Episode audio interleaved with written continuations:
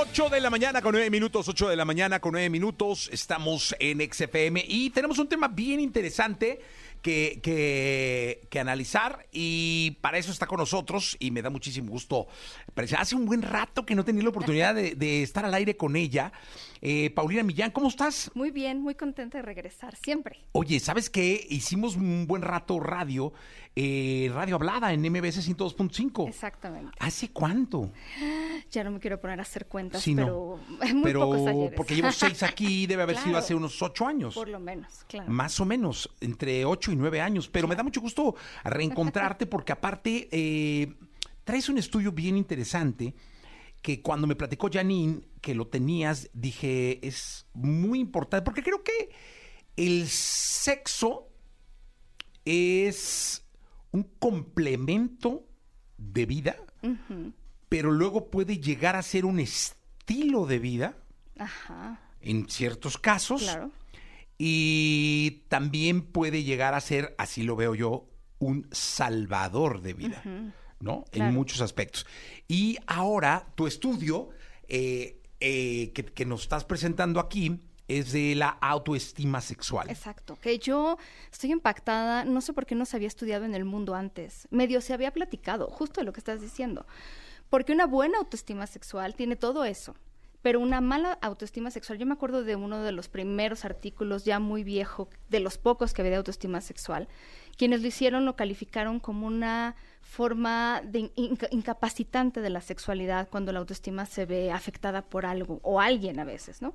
Entonces dije, voy a hacer algo al respecto, hice incluso un test que mide autoestima sexual y sabe ayudar a la gente, ¿no? Porque en una investigación previa que hice, yo le decía a la gente, a ver, platícame tus inseguridades. Participaron muchos hombres y muchas mujeres. Y yo sospechaba, y sí sucedió así, que muchas de las inseguridades masculinas se iban al tema del desempeño. Entonces me decían que, que no le guste, que, que yo no lo haga bien. ¿El tamaño? El tamaño fue mencionado, pero muy poco. Les importaba más el desempeño, ¿no? Y sobre todo en esta idea de que ellos tendrían que ser las personas que complacieran, o sea, el 100% de la responsabilidad que haya sobre ellos, lo cual no es así. Pero, pero claro, si tú lo crees, te pesa mucho, ¿no? Entonces, siete de cada diez hombres hablaban de eso. Y de las mujeres, la misma proporción, pero tiene que ver con el cuerpo. Siete de cada diez me decían, es que a mí mi cuerpo no estoy a gusto con él, el que me vean desnuda.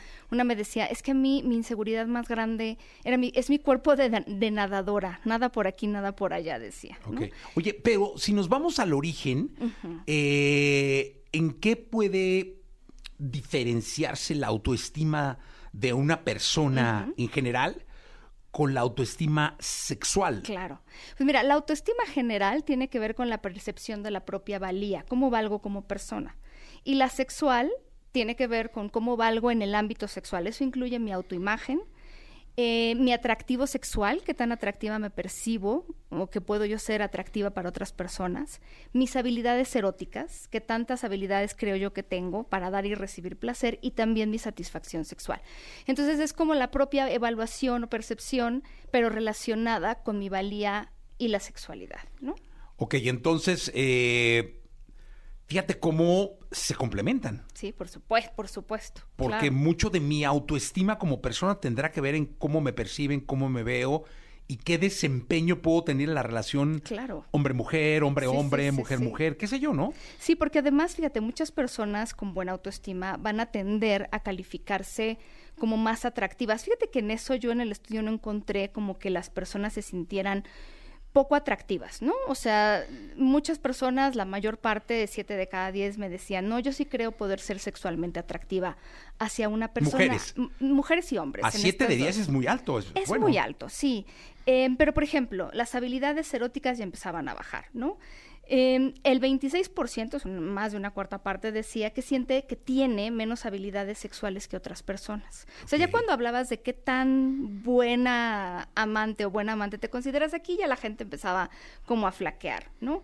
Eh, mucha gente me decía, yo no sé identificar mis habilidades sexuales, no sé en qué soy buena o en qué soy bueno, ¿no? Oye, México es un país con el autoestima sexual alta.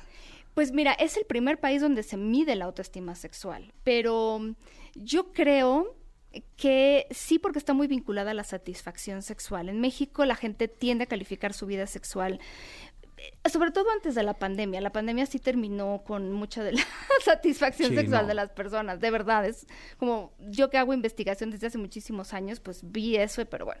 Pero yo creo que sí hay una buena autoestima sexual. Oye, eh, de ninguna manera siendo una conclusión de tu estudio, pero una pregunta para ti después del estudio. ¿Somos buenos amantes los mexicanos?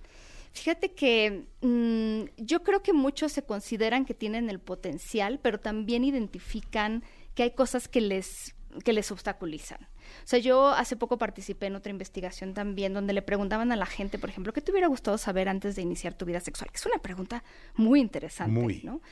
Y mucha gente, mucha, mucha gente, la principal respuesta era, a mí me hubiera gustado que me dijeran que el sexo no es malo, que el sexo no es eh, algo de lo que me tenga que avergonzar, que es natural, que es parte de la vida. Entonces, yo siento que mucha gente está muy abierta a escuchar estas cosas y cuando le pregunto así en la intimidad me va diciendo, pues sí, esto y esto y esto, pero todavía me estorba, me dicen todo esto que yo aprendí.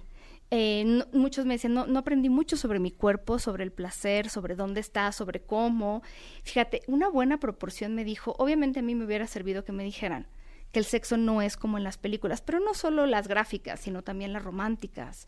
Como te lo pintan en Hollywood, por ejemplo, no es. Y una muy Ni- buena ni como las pornográficas. Nada, nada. O sea, Y- ni en una ni en otra. Tienes razón, ¿eh? no, lo había reflexionado claro, así. Porque hubo de las dos menciones, ¿no? Claro. Y hubo algo que a mí no, no me dejó dormir, Jessie. Bueno, eso fue personal, pero una respuesta muy alta de hombres y mujeres, te hablo de 3.000 que participaron, me decían, yo pensé que el sexo solo era para disfrute del hombre. Wow, O sea, eso quiere decir que hay una buena proporción de personas que durante un tiempo de su vida tuvieron relaciones sexuales pensando, pues esto solo lo disfruta él, sobre todo mujeres. Entonces, qué cosa tan interesante y hombres que no estaban viendo esta otra cosa. Hablaban del cuerpo. En, en la investigación que hice hay una muy buena proporción. O sea, una de cada tres personas dice, yo me preocupo constantemente sobre cómo se ve mi cuerpo cuando tengo relaciones sexuales. Eso es altísimo. Oye, y es este asunto de... A mucha gente le gusta, e- eso de ninguna manera lo digo por, por las películas, sino a mucha gente le gusta verse. Ajá, Eh, De hecho, a mucha gente le gusta claro. eh, filmarse, Filmarse, verse. retratarse. eh, Sí, claro. Eh, es, es como un Fetiche. fetiche que sí. tiene la gente y que luego los mete en problemas, muchos no, pero, pero es algo que Sí. les gusta. Claro. Este asunto de tener un espejo a la mano, Claro. De, de filmarse y luego ver el, el celular juntos. Sí. Este, eso lo leí y me pareció después como muy riesgoso hoy en día, pero Sí. ahí decía que es una práctica muy común. Es muy común porque sí, para mucha gente es excitante poderse mirar. eh, de por sí, ver a dos personas en algo que podemos relacionar con un encuentro erótico es excitante. Digo, salvo si es tu suegra, tu bueno, Sí, no, cierto. Dios de mi alma, no. Saludos, pero no para nada. Pero sí creo que eh, sí, es, puede ser riesgoso. Generalmente la, eh, se queda en el teléfono. Luego muchas mujeres dicen, grábame con mi teléfono, pero se queda conmigo, ¿no? Em, porque tienen más riesgo a veces las mujeres de que salga esto, o el castigo social es peor, pero sí constituyen una pareja donde hay confianza, algo que puede ser muy excitante, pero eso es una parte, digamos, como que están los extremos, ¿no? Esta gente que me dice es que yo, incluso me decían, oculto ciertas partes de mi cuerpo cuando tengo relaciones sexuales. O hay otra parte también importante, que no es la más alta, que le gusta grabarse, y hay otros que pues mm, ni una ni otra. Oye, ¿cuál será, Paulina, la parte del cuerpo que más se oculta? Porque luego los hombres, eh, digo, en la- las, pláticas de café de cantina, eh, eh, se comenta mucho que tienen relaciones con calcetines. Pues mira, mucha gente es más costumbre, pero justo yo trabajo en el Instituto Mexicano de Sexología y un grupo de sexólogos de ahí hizo una investigación preguntándole a la gente, es hombres y mujeres, ¿no? ¿Qué, qué- qué un día platicamos de eso. ¿Qué partes del cuerpo te gustan más, así categorizadas en hombres y mujeres? ¿Y qué parte no te gusta que toque? Entonces, ganó por mucho el vientre. En los hombres hablaban mucho del vientre, ¿no? De repente como eh, este el ano, así cosas como que no le Claro, gustan. sí. Yo no sé quién va agarrando este tipo de cosas por la calle, ¿verdad? Sí. Pero a la pareja. No. Pero por ejemplo, el vientre es algo que para hombres y mujeres, sobre todo para las mujeres es El vientre. Sí, y ellas decían el vientre, la panza, la pancita, las lonjas, todo las, ¿no? Ajá. Y y es algo que no solo no les gusta, sino que para algunas de ellas resulta em, en que se baje la excitación por completo. Ok. O sea, ya estaban excitadas y entonces tocas esa parte y se baja la excitación. Claro, siempre hay partes en hombres y mujeres que no tienen ningún, o sea, te, te dicen los, los tobillos no me provocan nada, ¿no? Las rodillas, bueno, eso, pues sí, no son las partes erógenas más populares, pero sí hay algunas. Y sí yo les recomendaría hacer un mapita, es una tareita, si, yo creo que si, si está padre. este, hacer- hagan un mapita. Aunque sea mental. Yo lo hago con las parejas con las que trabajo luego. Y entonces tiene que, no le traten de hacer así como de estas figuras de palitos nada más, ¿no? Y entonces pon aquí los lugares donde te gusta, que te toquen, los que te gusta mucho y donde no te gusta. Porque se llevan muchas sorpresas. Yo trabajo con parejas que tienen igual 20 años de casados y de repente, ah, ¿cómo aquí no te gusta? Nunca, nunca. Lo odio, es más, me pone mal. Y entonces lo vas Y no descubriendo porque no son cosas de las que de las que hablas y a veces lo dejas pasar como por no des- del momento cuándo se lo digo cómo se lo digo y luego hay parejas que es como pues yo te lo llevo haciendo todos estos años porque pensé que te gustaba no es que yo lo odio bueno yo también y nunca nos habíamos dicho Órale. no es Oye, y además creo que, no sé si salió en tu investigación o no, pero el sexo está muy estereotipado a, a la penetración, ¿no? Mucho, muchísimo, sí. Sí, y eso es algo que también salió en esta otra investigación sobre qué te hubiera gustado saber, pues que no solo es eso, porque salió muy alto. Muchas mujeres y hombres decían, a mí me lo vendieron como eso, ¿no? Y hay tantas cosas por descubrir, y ya las descubrí, pero me ha tomado muchísimos años, y toparme muchas veces y perder parejas, porque yo todo lo estoy centrando en esto, y si esto sale, quiere decir que es un sexo exitoso, y si no, no. Y entonces nos perdemos de muchísimas cosas. Todo lo que puede suceder, ¿no? La parte más larga de una relación sexual sucede fuera del ámbito solo de la penetración, que es realmente corto. Sí, no, siete segundos, no sé cuánto demonios una dura. ¿Cómo podríamos, eh, en esta primera charla que tenemos, Paulina, que me parece muy, muy interesante estudio de la autoestima sexual, cómo podríamos resumir eh, eh, para tratar de intentar una buena autoestima sexual?